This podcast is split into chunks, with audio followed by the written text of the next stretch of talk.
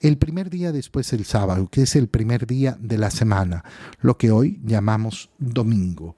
María Magdalena, cuando todavía estaba obscuro, fue al sepulcro y vio removida la piedra que lo cerraba. Mira las ansias de María Magdalena, las ansias de ser la primera, y por eso cuando todavía está oscuro, ya puede moverse, ha terminado el sabbat, y ella apenas puede, según lo que decreta la ley, sale en busca del Señor. Podía haber esperado, sí, claro, podía haber esperado, no, no, no, no, necesitaba salir a obscuras, podía esperar que ya estuviera la luz del sol, pero María tiene apuro, apuro por encontrar al Señor, apuro por encontrar al Señor. El apuro de encontrar es el apuro del amante. Aquel que ama tiene apuro por encontrar al Señor. Fíjate bien qué importante es esto, por ejemplo, cuando nosotros analizamos la conducta de nuestro corazón. He caído en pecado mortal. Uy, cuánto me duele. Pues resulta que pasa un día, Pasan dos, pasan tres, cuatro, cinco, seis, siete, ocho, nueve, diez, once, quince, veinte, treinta. Treinta días. Y yo no he buscado la confesión. No, es que estoy muy dolido por mi pecado. Cuidado, no tienes el corazón amante. El corazón amante sale a obscuras para encontrar al Señor. No espera nada. Tiene puro por encontrar la gracia de Dios. Como vio la piedra cerrada, eh, perdón, la piedra eh, removida, echó a correr. ¿A dónde? A donde estaban Simón Pedro y el otro discípulo a quien Jesús amaba. Estos dos discípulos, eh, Pedro y el discípulo al cual Jesús ama, que es el mismo Juan que escribe el Evangelio, salieron ante la noticia corriendo. Esta parte no la hemos leído. Aquí hacemos el primer corte.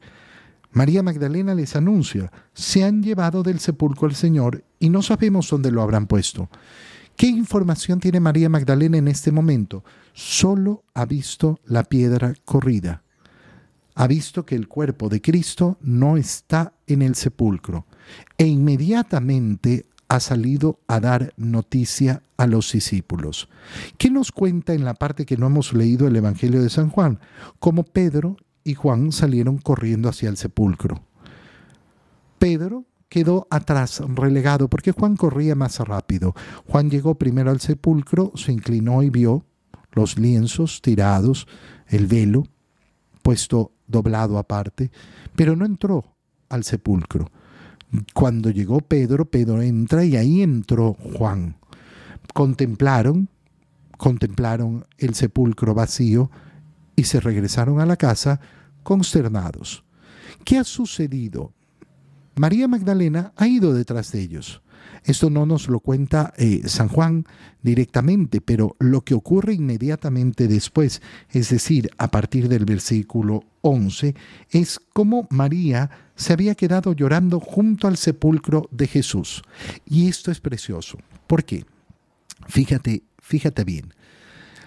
María Magdalena va temprano, cuando todavía está oscuro, se encuentra el sepulcro vacío, la piedra removida, corre hasta donde están Pedro y Juan.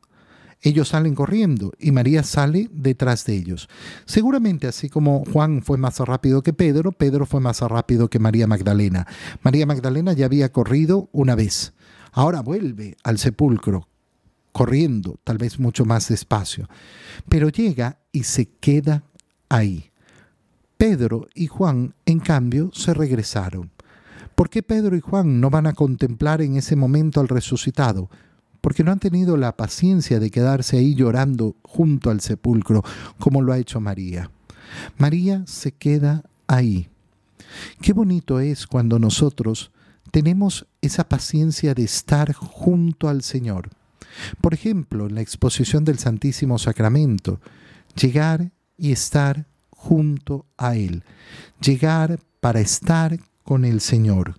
Llegar para estar con el Señor qué cosa más bella. Se había quedado llorando junto al sepulcro y sin dejar de llorar se asoma y vio dos ángeles vestidos de blanco sentados en el lugar donde había estado el cuerpo de Jesús. Esto es precioso, como los ángeles custodian el santo sepulcro del Señor, el lugar donde había estado el cuerpo inerte, el cuerpo muerto de Jesús. Es un lugar sagrado, es un lugar que custodian los ángeles, pero el cuerpo del resucitado obviamente que ya no está ahí. Estaban uno a la cabecera y otro a los pies. Esa posición de vigilancia, de custodios de aquel lugar sagrado. Y los ángeles le preguntaron, ¿por qué estás llorando, mujer? Qué pregunta más absurda. Parecería tan evidente, pero es una pregunta que es tan importante. ¿Tenemos motivos para llorar en nuestra vida? Sí, muchas veces tenemos motivos para llorar en nuestra vida, pero ojo con no tener un motivo. Ojo con equivocarnos sobre los motivos para llorar. No, no estamos llamados a convertirnos en unos lloricones. No, yo lloro por todo, yo lloro siempre. No, no es el modo eh, eh, eh, de templanza del corazón cristiano. Y le preguntan entonces, ¿por qué hay un motivo? Sí, hay un motivo. Se han llevado a mi Señor y no sé dónde lo habrán puesto. Pero resulta que en esa respuesta se oculta que no hay un motivo. Porque el motivo por el cual está llorando María es porque se han llevado al Señor, pero al Señor no se lo han llevado. El motivo por el cual llora es porque no sabe. No sabe la verdad. Muchas veces lloramos sin conocer la verdad, sin entender el plan de Dios. Y por eso tenemos que siempre pedirle al Señor luz, luz para poder ver bien y no llorar ahí donde no hay necesidad. Dicho esto, miró hacia atrás y vio a Jesús, pero no lo reconoció. Es la característica de las apariciones del resucitado. En un inicio no lo logran distinguir, no logran saber que es Él. Y entonces le dijo, mujer, ¿por qué estás llorando? Primera pregunta que le hace Jesús, la misma pregunta que le han hecho los ángeles. Se nos está invitando a reflexionar sobre nuestras penas, se nos está invitando a través de María Magdalena a reflexionar, ¿por qué lloras? ¿Lloras por un motivo profundo, verdadero? ¿O lloras porque no has entendido todavía? Y segunda pregunta que le hace Jesús a María Magdalena, ¿a quién buscas? ¿A quién buscas tú? Qué bonito es buscar a Jesús. Mira cómo la fiesta de María Magdalena está repleta de la idea de la búsqueda, el primer paso del cristiano. El primer paso del cristiano es buscar a Jesús. Y cuando decimos el primer paso, es el primer paso que siempre tenemos que estar dando. Cada mañana al despertarme, tengo que despertarme con el deseo de buscar a Jesús y querer encontrarlo a lo largo de toda la mujer, de toda la jornada. Ella, creyendo que era el jardinero, le respondió, Señor, si tú te lo llevaste, dime dónde lo has puesto. ¿Qué le está diciendo? Mira, si tú, eres, tú lo sacaste por algún motivo, yo me encargo, yo me encargo de traerlo de vuelta, solo dímelo. Y aquí la grandeza, fíjate, ¿qué le dice Jesús? Su nombre. Jesús llama a María Magdalena por su nombre, María. Y ella inmediatamente reconoce a Jesús, Rabuní. El Señor nos llama por nuestros nombres. El Señor verdaderamente nos llama de una manera tan individual por nuestros nombres. Y cuando nos llama, nos llama así, para que lo podamos reconocer. Jesús expresa esa cercanía con María Magdalena.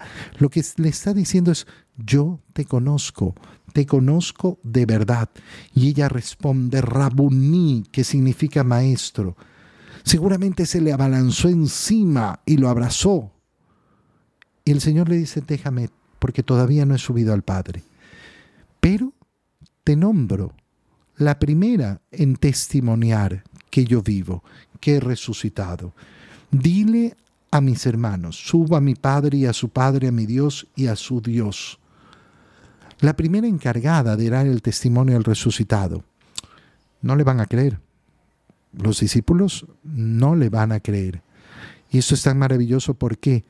Porque a los discípulos tampoco les van a creer muchos, no les van a creer que han visto a Cristo resucitado. Qué importante es darnos cuenta de que María Magdalena fue elegida para anunciar al resucitado, pero no le creyeron. Pero eso no le ha quitado ni un ápice a la importancia de su misión. A nosotros también puede ser que no nos crean, no importa. Vamos a cumplir con lo que nos pide el Señor y vamos a seguir anunciando que Cristo vive, que Cristo ha resucitado. ¿Y cómo lo vamos a hacer? Como lo hizo María Magdalena, que fue enseguida a ver a los discípulos para decirles que había visto al Señor y para darles su mensaje. ¿Cuál es el mensaje más importante que tenemos que transmitir en nuestra vida? Cristo vive. Que Cristo vive